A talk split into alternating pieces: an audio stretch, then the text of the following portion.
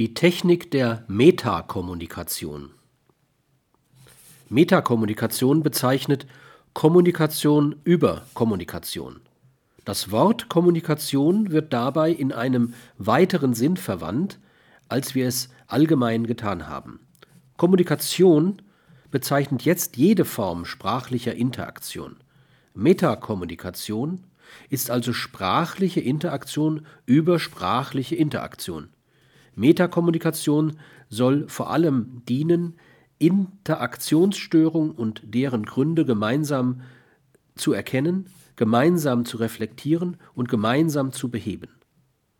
Das Wesentliche der Technik der Metakommunikation besteht darin, dass man die Störungen zusammen mit dem Partner aufzuheben versucht, im Zusammenhang mit der Interaktion, in der sie auftraten